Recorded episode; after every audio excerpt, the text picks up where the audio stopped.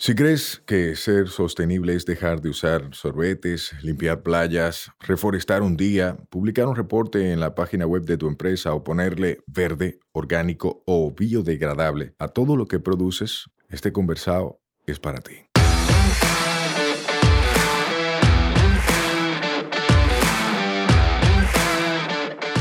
Hola, soy Sayuris Bonet, el motorcito detrás de la empresa Una Vaina Verde. Y hoy vamos a tener un conversado sostenible.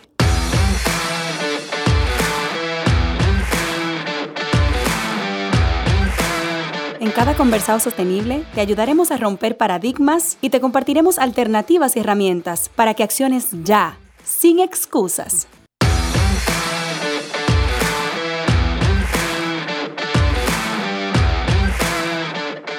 Hola, hola hermosa familia verde. Llegamos a un nuevo conversado sostenible. Y como siempre, yo creo que ya para mí es una moletilla decir que yo estoy feliz, porque la verdad que qué placer tener invitados que siempre aportan tanto valor y que siempre enseñan tantas vainas verdes a toda la familia verde del país. Hoy tengo en cabina a alguien que segurito ustedes han visto por ahí en algún post de las redes, en alguna grabación, en algún evento de sostenibilidad, porque siempre está metido en vainas verdes. ¿Cómo estás, Guillem? Muy bien, muchas gracias, un placer de acompañarles. Gracias a ti por aceptar la invitación. Cuéntame de una vez así, friendo y comiendo, para que la gente como que te conozca en lo personal. ¿Quién eres tú? Preséntate. Bien, yo soy un producto importado, primero de todo, ya lo descubrirán por el acento. Yo soy de Barcelona, hace seis años y medio que estoy aquí en el país. Vine pues, importado por una dominicana, como tantos otros. ah, felizmente casado con ella y felizmente enamorado del país también. Qué suerte que, que caí aquí. Muchos me conocerán por ser profesor de Barna Management School, la escuela de negocios. Yo dirijo la parte de estrategia y el programa de posgrado en dirección general allá y también soy el director del Centro de Investigación en Sostenibilidad. Yo soy licenciado en Derecho, licenciado en Administración de Empresas y entre otras titulaciones soy doctor en Economía y soy un, un, hombre curioso, un apasionado del saber y el problema que hay en que te guste saber es que a más aprendes, más sabes que sabes poco y es un círculo vicioso o virtuoso, depende de quién de la familia te lo diga, de seguir leyendo, investigando, pensando, hablando y preguntando. Qué chulería, me encanta tu descripción sobre ti, o sea, te autoconoces y te sabes autodescribir, porque hay muchas veces que la gente como que, espérate, ¿Cómo que quién, quién soy yo? Vamos a entrar en un dilema filosófico. Es una pregunta difícil, la verdad que sí. Pero tú como que la tenías practicada, porque es que te conoces súper bien y te describes súper bien. Bueno, espero que sea curada la descripción. Gracias, de verdad. Me encantan varias cosas que mencionaste, sobre todo lo de la curiosidad por mantenerte aprendiendo y la humildad de reconocer que no lo sabes todo o que estás lejos de, saberlo todo cada vez que aprendes algo nuevo. Sí, sí, no, sí. Cuando uno va aprendiendo se va dando cuenta que, que no lo sabe todo y que jamás lo va a saber todo. Y a mí me encanta mi trabajo, porque yo soy profesor, pero no un profesor de universidad, soy profesor en una escuela de negocios donde trabajamos con el método del caso, que consiste en juntar a muchos directivos con experiencias, niveles de dirección parecidos y cuando tienes una aula con tanta gente preparada, con tantos años de experiencia acumulada, el profesor tiene mucho que preguntar, muy poco que aportar. Entonces a mí me encanta mi trabajo porque yo me pongo día a día junto con un grupo de gente preparadísima y les hago preguntas y preguntas y preguntas y ellos no aprenden de mí, aprenden de ellos mismos, de sus compañeros, de las experiencias vividas, de la forma en la que cada cual enfrenta los problemas y toma decisiones. Y a mí me permite cada vez seguir aprendiendo. Soy un profesor que está ya para aprender y para preguntar, no para explicar. Me encanta, me encanta. Y creo que compartimos esa visión. En una vaina verde, cuando educamos, siempre decimos aquí vamos a co-crear conocimiento. Aquí no viene el típico, la típica postura del maestro saberlo todo que viene a enseñar. Ya eso está muy desfasado. Si tú que escuchas eres uno de esos maestros, actualízate, por favor, y permite que, que tus estudiantes, ¿verdad? Que el equipo al que tú estás instruyendo también comparte entre ellos. Hay muchísimas veces que hay tanto, como tú mencionas, conocimiento en la sala, que si no se comparte entre los que están en la sala, se queda ahí. Y no solo conocimiento por estudios, experiencias que compartir, que te permiten aprender a ti sin tener que vivir esa experiencia. Y qué bonito cuando uno genera esa posibilidad de que se comparta. Es algo excepcional realmente si hay profesores aquí escuchándonos, qué bueno si lo hacen y si no lo hacen, que lo intenten, porque preguntar transforma la profesión completamente y pasas de ser un altavoz a, a ser un polo de atracción de conocimiento y tu trabajo pasa a ser cómo organizarlo y distribuirlo correctamente entre todos los participantes. Totalmente, totalmente. Y qué bonito, qué bonito rol, de verdad. Todavía hay muchas personas que piensan, estamos en República Dominicana, ¿verdad? Un país que tiene muchas oportunidades de mejora en muchos aspectos. Y todavía hay mucha gente que piensa, eh, cuando escucha sobre todo a un joven que quiere ser profesor eh, o académico, o cualquier profesional que quiere dedicarse a la academia, a la docencia y no a ejercer como profesional activo, todavía se juzga mucho porque dicen, ah, tú te vas a morir de hambre, o sea, ¿para qué te dedicas a eso? ¿Tú tienes algún mensaje en particular que compartir con personas con ese tipo de pensamiento? Hay mucho futuro en la educación, sobre todo en la educación superior. Esto no, no lo digo yo, esto lo estuvieron comentando algunos de los mayores propietarios de fondos de inversión del mundo. De hecho, hace unas pocas semanas ha empezado un movimiento de adquisición por parte de fondos de inversiones de escuelas de negocio y de universidades en España. Le ven mucho atractivo. Y sí, estamos en República Dominicana. Hay mucho más respeto a los profesores aquí en República Dominicana que en Europa, por ejemplo, pero sí es verdad que están mejor pagados en Europa que aquí pero es una profesión que va a tener su futuro y en la medida en, el que, en la que uno se respeta y respeta su rol dentro de la sociedad, yo creo que hay la posibilidad de desarrollarse y que aunque no sea solo ganándose la vida dando clases, el académico tiene una forma de pensar, unas capacidades de absorción y de organización del conocimiento que sirven más allá del aula y la academia, que es algo que aquí en Dominicana se tiene que ir desarrollando y se está haciendo, tiene que ir más allá del alumno y tiene que empezar a trabajar con las empresas, con los entes públicos, con organizaciones sin ánimo de lucro para generar valor más allá de la propia interacción ah, estudiante-profesor. Me encanta, me encanta generar valor, clave. Que la intención sea generar valor es clave para que realmente sea y tenga un impacto de transformación. Sí, mira, yo toda mi, infancia la pasé mirando pajaritos. Yo eh, soy un enamorado de los animales y lo que tenía más cerca en mi casa, ah, soy de un pueblo muy cerquita de Barcelona y había muchos pájaros.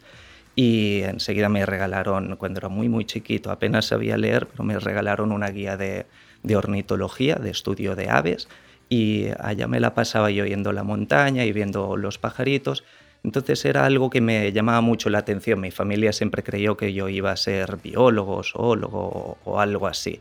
Pero fui teniendo la curiosidad de, por qué estos animales se comportan así, por qué el ser humano tiene una interacción que está lejos de ser positiva con estos animales. Entonces fui teniendo esta inquietud de por qué el ser humano actúa como actúa hacia la naturaleza, viendo que había algo que no funcionaba y algo me hizo pensar que no era a través de la biología, el estudio de la naturaleza, donde llegaría a entender esto, sino a través de el conocimiento del sistema económico, que es lo que hace que las personas actúen y que es lo que permite a las personas recibir soluciones a sus problemas, la economía. Entonces estudié Derecho y estudié Administración de Empresas.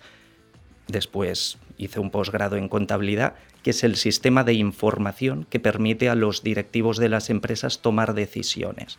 Y a partir de aquí hice también otro posgrado en dirección, una maestría en economía y el doctorado. Todo ello yo creo que me ha ido permitiendo entender que el ser humano busca solucionar sus problemas.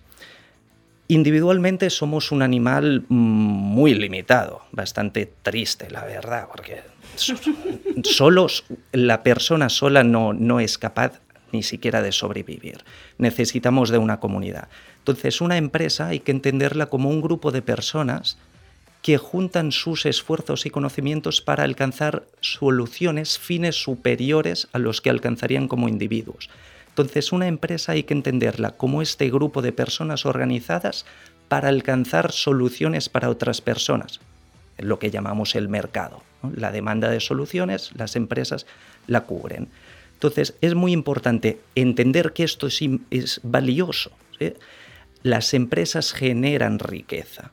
Después tenemos otras entidades, otros tipos de organizaciones humanas, como las ONGs, las entidades, instituciones religiosas, las instituciones públicas, los gobiernos, que no generan o generan mucho menos riqueza, pero están llamadas, uno, a poner límites en la forma en cómo se genera esta riqueza y dos, a distribuirla, que son partes muy importantes. Pero siempre hay que tener claro quien genera la riqueza principalmente es la empresa, sobre todo la empresa privada. Entonces, qué bueno que seamos capaces de decir, ok, una cosa es el activismo, el activismo ambiental y social es absolutamente necesario para poner el foco de atención en qué es lo que se hace bien, qué es lo que se hace mal y cómo mejorarlo, pero por el otro lado también hay que apoyar a las empresas para que aprendan a brindar estas soluciones a la sociedad de una forma, con una operación que sea regenerativa ambientalmente y que permita el desarrollo social. Y aquí es donde yo me concentro, en enseñar a los empresarios, a los directivos, a diseñar estrategias empresariales que impacten positivamente al entorno. Me encanta. Una pregunta. En tu experiencia, ¿verdad? Y parece una pregunta absurda, pero te la tengo que hacer. ¿Desde la academia se puede aportar el desarrollo sostenible? Bueno, yo creo que lo estoy haciendo. ¿Y desde el sector privado se puede realmente buscar la sostenibilidad? Me atrevería a decir que es la única forma de buscarla. La única forma. Fíjate, si la empresa es la que genera la riqueza, la que genera el mayor valor, es a través de ella que tenemos que, que subsistir, es en ella que tenemos que apoyarnos y lo que van a hacer los gobiernos es legislar, poner límites a su capacidad de acción, que hay que ponerlos, desde luego. Y lo que van a hacer las ONGs es monitorear lo que se está haciendo. Los medios de comunicación van a tomar ese monitoreo y van a explicar a los consumidores de la empresa cómo la empresa a la cual e-, ellos consumen está desarrollando su actividad y cómo está perjudicando o beneficiando el entorno. Entonces hay distintos ah, grupos de personas que están llamadas a dar un control y una, una, guía de hacia dónde tiene que ir la empresa. Pero al final es la actividad de esta empresa privada la que va a impactar positiva o negativamente. Y en la medida que seamos capaces de entender, y esto es lo que estamos haciendo en Barna Management School y en muchas otras escuelas de negocios del mundo, estamos empezando a ver que lo que siempre habíamos explicado, que es cómo maximizar la rentabilidad para el accionista, y ser un buen directivo quiere decir optimizar el uso de los recursos a la disposición de la empresa, es decir, a comprar activos y operarlos para maximizar el dividendo y la generación de riqueza para el accionista, esto está muy bien, es una parte de la ecuación, pero aparte de eficacia y eficiencia, las decisiones que toma un directivo tienen que ser consistentes.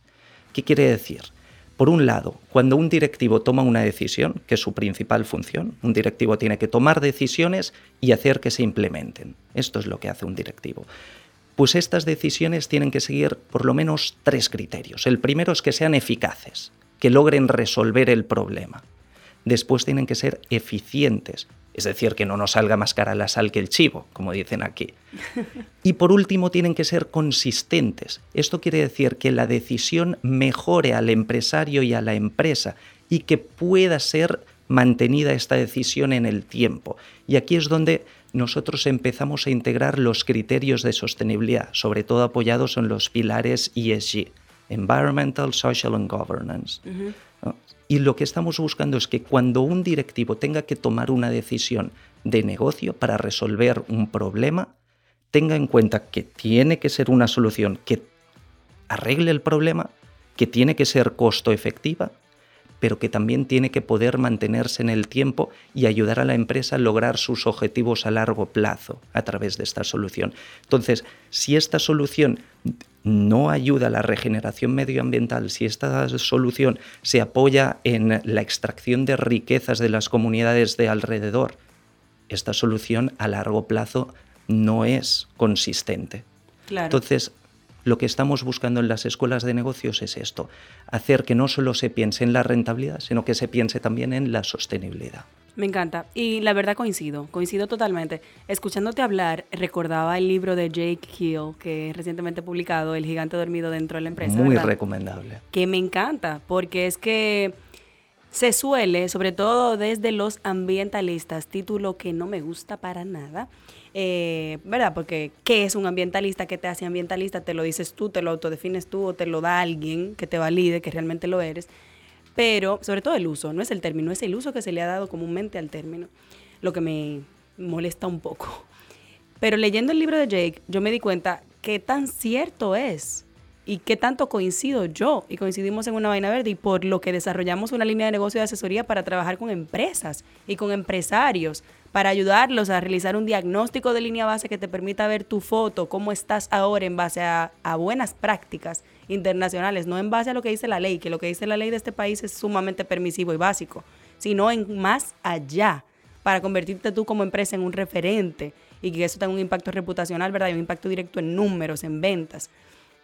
Pero leyéndolo, nosotros como que desde los extremos, sobre todo ambientalistas, a veces tendemos a creer que la empresa es el culpable, porque es la que extrae el recurso, la que explota, la que crea contaminación, emisiones en mayor magnitud. Y lo es. Y es así. Pero ¿qué otras cosas hace la empresa? ¿O cómo cambia el impacto de la empresa cuando hace las cosas diferentes. Y ahí es que tenemos que apuntar. Si la empresa produce una solución que es esencial para la comunidad, para la sociedad, tiene que producirla. Entonces, este bien, este servicio que genera la empresa, tiene que, brindarlo a la sociedad.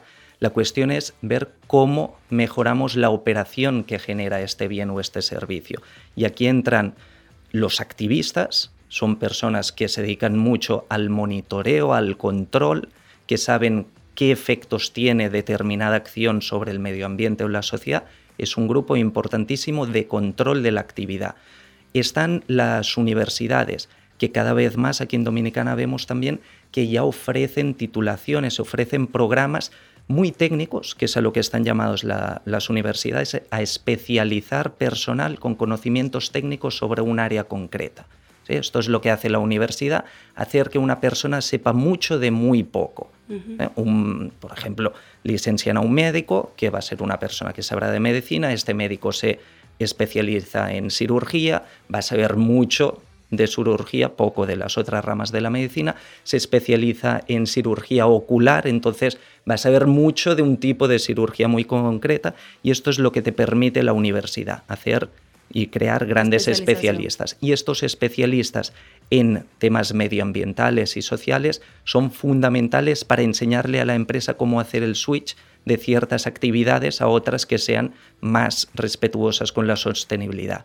¿Qué hacemos desde las escuelas de negocio? Nosotros hacemos el proceso inverso. Nosotros enseñamos de muchas cosas muy poquito un directivo tiene que tener una visión holística de la empresa, una visión periférica. Tiene que ser capaz de entender por arriba todos los puntos de la empresa, pero nada en particular y en concreto en profundidad.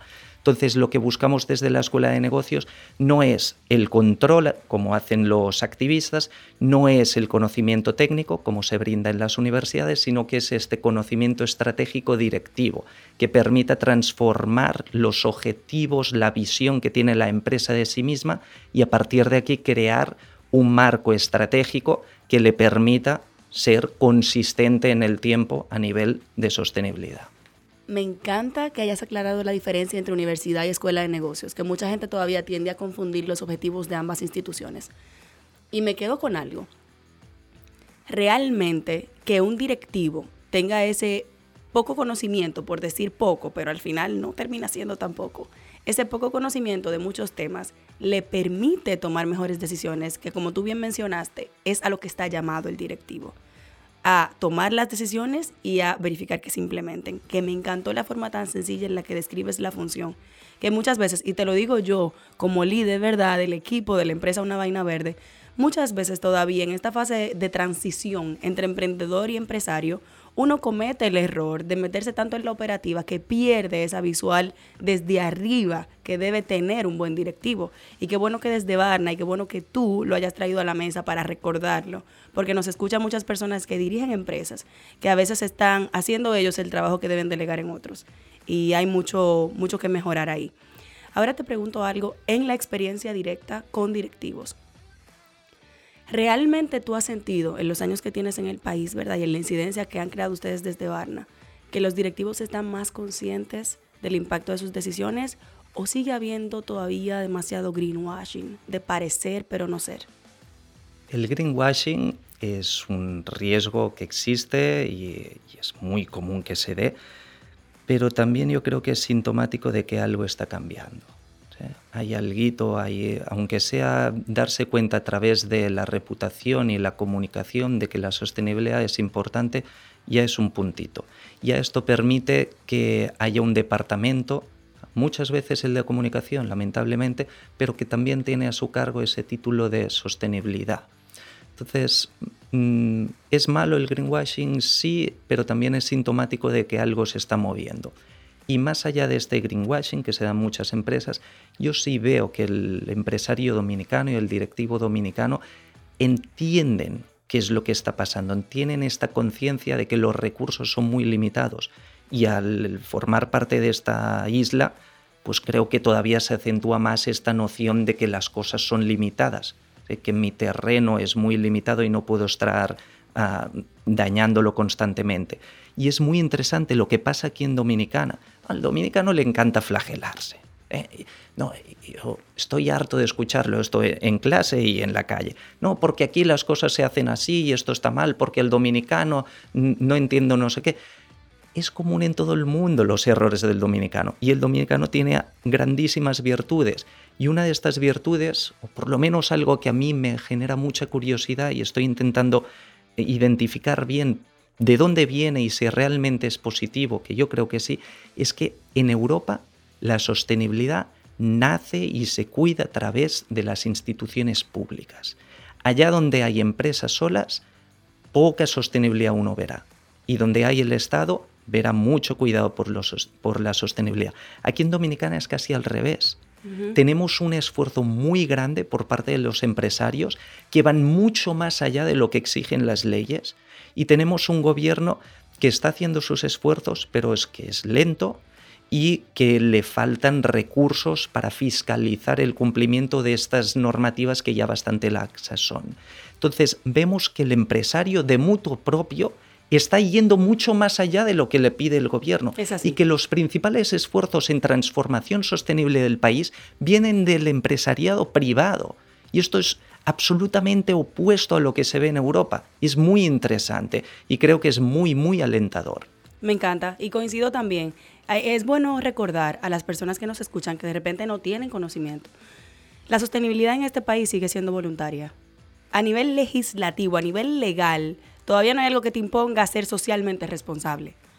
Recientemente, recientemente ya aparece una figura en una legislación que es ley, pero todavía los mecanismos de implementación no están muy claros, que es la ley de gestión de residuos, ¿verdad? Que ya empieza a vislumbrar una figura de responsabilidad extendida del productor, comercializador o importador. Pero eso es reciente, señores. Y todavía, como les dije, esa ley no es implementable. Todavía la implementación solo ha empezado por la parte de cobro a las empresas, no por la parte de en qué se van a utilizar esos fondos. Y, y es bueno que la gente lo sepa, que sepa que de repente tenemos como sociedad como Estado muchas veces, como organismos eh, multilaterales, como em, organizaciones de la sociedad civil, ese dedo acusador siempre listo para acusar a las empresas por lo que no hacen, pero también hay que tener conciencia y, objetividad en ver que mucho de lo que hacen es voluntario. Sí, también te diré una cosa. Ah, en el centro hacemos visitas a empresas, reunimos grupos de directivos y los llevamos a conocer iniciativas de sostenibilidad de empresas destacadas del país. Allá vemos cosas que se hacen bien, cosas que se deben mejorar, lo decimos abiertamente, aunque nuestra función allá es conocer, no es fiscalizar. ¿Qué nos encontramos a veces?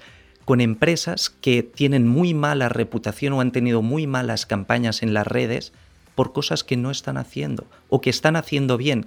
Y vemos que a veces se utiliza la sostenibilidad para movilizar comunidades, para movilizar a grupos de, consumidores con finalidades lejos de la propia sostenibilidad, incluso opuestas. Y hemos visto casos de empresas que están haciendo un servicio importantísimo para el medio ambiente y que esto se utiliza en su contra manipulándolo para poder mantener negocios que eran mucho peores a nivel ambiental y que se ven amenazados por estos negocios más amigables ambientalmente. Entonces, cuando uno ve también estas movilizaciones en las redes sociales y campañas, tiene que ser muy cuidadoso, porque en este país sí hay muchos intereses cruzados y hay prácticas a veces muy dañinas que pensando uno que apoya una causa ambiental la puede estar perjudicando. Totalmente, totalmente. Y qué bueno que lo mencionas. Me ha encantado esta conversación, debo decírtelo de forma intermedia. Qué bueno que lo mencionas. Muchas veces nosotros en la pasión y en las ganas de aportar, aportamos a desinformar, aportamos a tener el dedo acusador a alguien que no lo merece y que luego tú no eres la misma persona que comparte luego la publicación que dice que no era así, que tú mentiste o que publicaste una información que era errada. Entonces, seamos cautos y tratemos de curar el contenido. Yo sé que aquí hay muchas debilidades de investigación.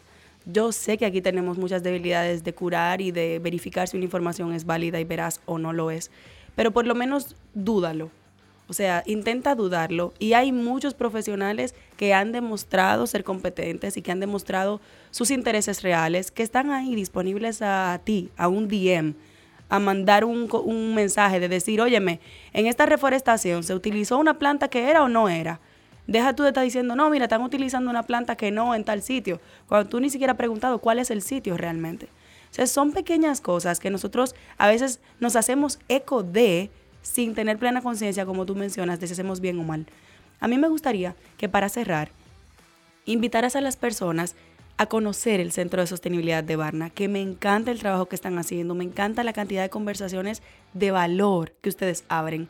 Y no solo conversaciones, sino articulación de muchos actores para implementar mucho de lo que se habla.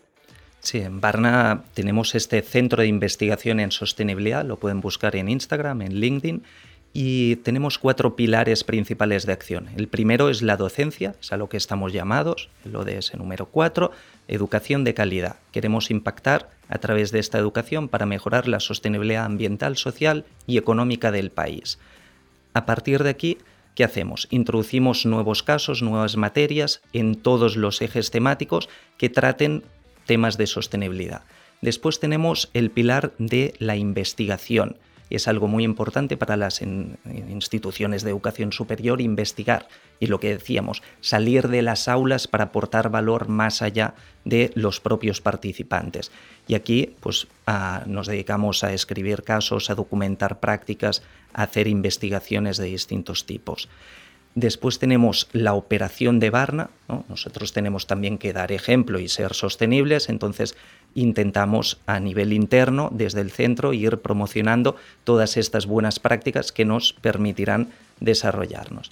Y el último pilar es el de crear una comunidad directiva que esté preocupada y que actúe de forma conjunta con alianzas para mejorar la sostenibilidad en el país. Y esto lo logramos, pues como dices, a través de conferencias, de webinars, de nuestro propio podcast, de articular actividades, investigaciones y también de realizar estas visitas que están teniendo mucho éxito a distintas empresas. Y con lo que eh, estamos logrando con todo esto, pues es ir creando estos lazos entre distintos actores de sector privado, sector público, intersectoriales, con los activistas y todo esto, pues ir creando esta masa, este cultivo que vaya dando sus frutos independientes del centro, porque nosotros, aunque somos el centro de investigación en sostenibilidad, no queremos ser el centro de nada, simplemente ir aportando ese, ese abono para que después los directivos vayan arraigando en el tema de la sostenibilidad y puedan dar las empresas frutos que también sean regenerativos. Muchísimas gracias por aceptar esta invitación. Me gustaría que dieras un comentario final o una recomendación final, que compartieras las redes nuevamente para que la gente siga el trabajo que están haciendo. En las redes nos pueden seguir por arroba Centro de Investigación en Sostenibilidad, tanto en el LinkedIn como en Instagram. Y como mensaje final, Sayuris, no sé qué decir, hemos hablado de muchas cosas, pero yo creo que debería quedar el que sean curiosos, tenemos muchísimas fuentes de información, úsenlas de forma responsable y metódica para ir creciendo y mejorando cada día. Muchísimas gracias. A ti. Un abrazo, bye bye. Adiós. Nos escuchamos la próxima semana. Recuerda que esta vaina es todos los martes. Mientras tanto, nos vemos en las redes, arroba sayurisbonet y arroba una vaina verde. Bye bye. Este podcast se graba en nuestra casa, M33.